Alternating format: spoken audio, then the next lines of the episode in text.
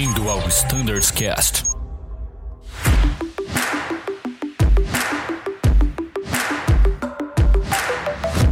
Fala pessoal, bem-vindos à continuação deste episódio do Standards Cast do A330. Sem delongas nenhuma, vamos direto ao ponto falando sobre os aspectos operacionais do A330 na Operação CAT 3 Bravo. Falaremos também sobre o FCOM e o FCAP novos. Vamos lá? Show!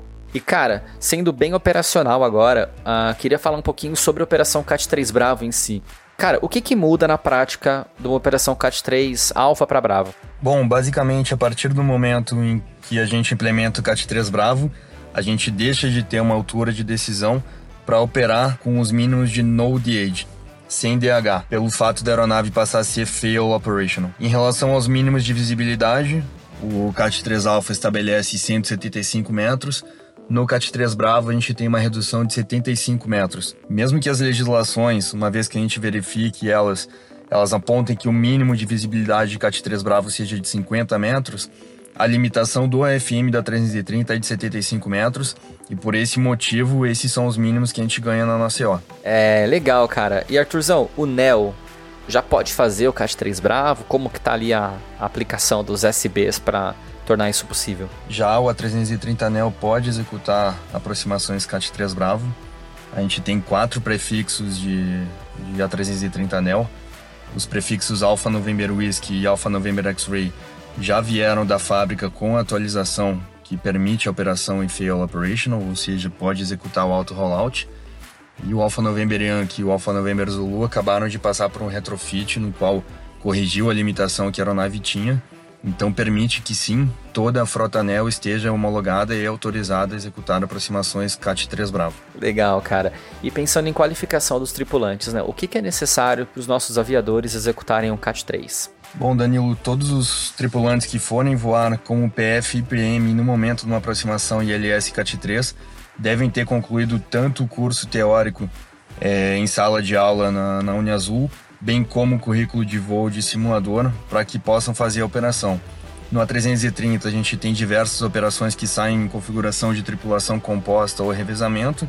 Nesse caso, é, caso o colega que vai ocupar o jump seat não tenha concluído o curso, não tem impedimento que ao longo da aproximação ele faça parte da tripulação, contanto que o PF e o PM tenham concluído o curso na íntegra. Legal, Arthur. E cara, vale a pena reforçar que essa sessão esse currículo de voo, né, de simulador do CAT 3 é uma sessão dedicada. E cara, pensando na prática agora, a gente está autorizado a realizar o CAT 3 em todo e qualquer aeroporto que a gente opera? Bom, Danilo, a gente ainda não pode operar CAT 3 em todos os aeroportos. É, hoje a gente tem uma limitação lá na FAA, então na operação nos Estados Unidos, pelo fato da legislação americana requerer que um operador tenha certificado na, na sua EO, da, da autoridade local, um período mínimo de seis meses, então, de, de certificação da operação do CAT-3 Bravo, ou do CAT-3 em si, enfim. É, no nosso caso, a Azul teve a incorporação na especificação operativa da ANAC de CAT-3 no dia 15 de dezembro de 2020, então a gente deve obter a certificação na OPS Specs do FAA ao final do primeiro semestre de 2021. E, cara, quem quiser mais uh, conteúdo sobre o CAT3, quer se aprofundar um pouquinho ali, você tem alguma recomendação de leitura? Bom, Danilo, adicionalmente, então, é, a UFCTM e a UFCOM, que já trazem bastante informações sobre o âmbito operacional do fabricante da Airbus, é, a gente tem um material suplementar que o fabricante também oferece, que é o Getting to Grips.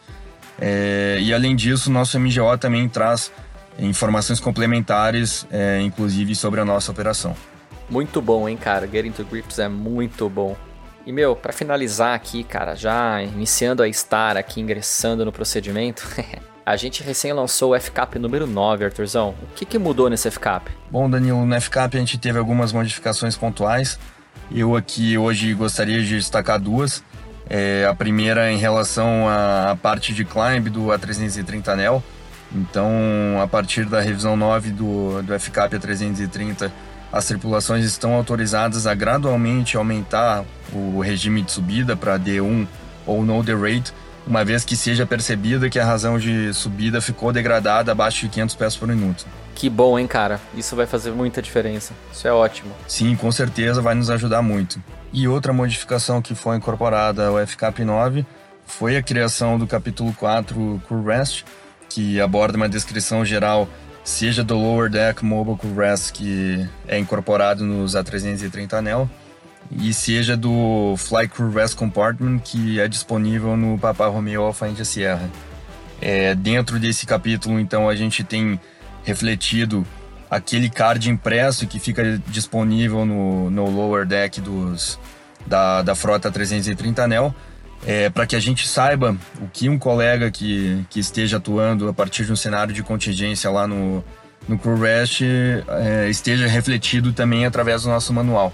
Então ele, ele traz uma descrição na íntegra de todos os checklists anormais ou de emergência que são disponibilizados pela Airbus através do Cabin Crew Operating Manual e agora então fica disponível para a nossa tripulação, retratado no, no FCAP da 330.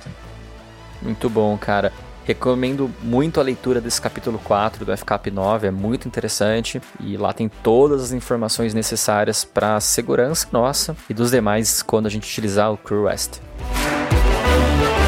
E Arthurzão, a gente percebeu também uma notificação de leitura do FCON, cara. O que, que mudou em relação a, ao novo FCON? Parece que tem alguma coisa relacionada ao Predictive Wind Shear? Sim, Danilo. É, a última revisão do FCON, então, descontinuou o Predictive Wind Shear como procedimento e como memory item.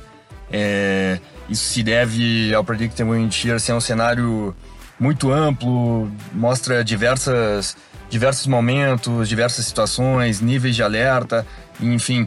E por causa disso, então, o fabricante identifica que ele não deve ser um checklist com consequências a serem cumpridas, consequências listadas, com, com confirmações, enfim. Basicamente, é um cenário que deve ser lidado através de airmanship, baseado nas decisões da tripulação e no que eles estão identificando. É, eu gosto de comparar, então, que a partir desse momento, é, ele é um cenário como, por exemplo, um overspeed, como um wake turbulence, que apesar de não ter um, umas ações sequenciais, checklists para serem cumpridos, a gente tem uma explicação inserida no FCTM, ou seja, a técnica de como lidar com, com essa situação. E esse é o caso hoje então do Predictive Wind. A descrição desse cenário está incorporada no FCTM e é claro que uma tripulação de, de A330, a tripulação da aeronave, deve ter o conhecimento do que está inserido nesse manual para poder lidar da melhor maneira possível, encontrando um, um evento de Predictive Wind Shear. Show de bola. E você falou que alguma coisa mais mudou. O que, que seria, Arthurzão? Sim, Danilo. Outra questão percebida como atualização no FCOM é, foi a remoção das tabelas e gráficos de performance dessa sessão. É, a Airbus está começando a se adequar como o, está considerando o FB como Standard Operation então as explicações de, de performance que a gente tem inserida hoje no, dentro do FCON são apenas conceituais e, e as informações que estavam na tabelas e gráficos, enfim, a Airbus considera que estão inseridas nos, nos softwares de performance do FB. De qualquer maneira, a gente ainda não tem o FB certificado na frota 330, está muito próximo de acontecer, mas nesse meio tempo as tabelas e os gráficos que estavam disponibilizados nas revisões anteriores do FCOM seguem disponíveis para a tripulação através do FB ADDocs. Essas páginas foram extraídas e disponibilizadas lá. Legal, Arthur. Cara, vai ser um ganho gigantesco a gente ter esse FB finalmente certificado no 330. E uma das coisas que motiva ali até a antecipação desse processo é justamente a iniciativa da Airbus de descontinuar o suporte a essas tabelas no FCOM. Então, pessoal, tem coisa legal vindo por aí. Logo, logo a gente vai ter esse FB. Ah, enquanto ele não chega, a gente tem então dentro do ADDocs todas as tabelas e gráficos disponíveis caso seja necessária a sua consulta. Show de bola, Arthurzão. Cara, eu acho que é isso. Vamos encerrar essa gravação então, cara. Quero agradecer a tua presença, obrigado pelo seu tempo. Bem, eu quero dizer muito obrigado por toda a condução no processo do CAT 3, foi brilhante e com certeza você deve ser muito reconhecido por tudo o que você fez e, e tem feito pela Frota 330. Quero deixar também um espaço aberto para você transmitir as suas considerações finais, Arthurzão. Danilo, muito obrigado por mais o convite e oportunidade aqui no Standards Cast. É, essa conquista é de todos nós, é, é, do time de Fly Standards, é do grupo de pilotos da 330. todo mundo colaborou e, e, deu as suas opiniões e agora a gente tem o nosso resultado final que vai ajudar muito na operação da nossa empresa, sobretudo nos voos para o hemisfério norte. Então, até a próxima, muito obrigado e eu sigo à disposição de todos. Um grande abraço. Excelente, então, Arthurzão. Cara, obrigado pela sua presença mais uma vez. Qualquer dúvida, pessoal, crítica, sugestão, qualquer comentário em relação ao conteúdo deste podcast ou ao conteúdo de outros podcasts, não se esqueçam. Envie um e-mail para standardscast.voiazul.com.br. Muito obrigado pela sua atenção. A gente se vê por aí. A gente se vê na rota. Muito obrigado e tchau.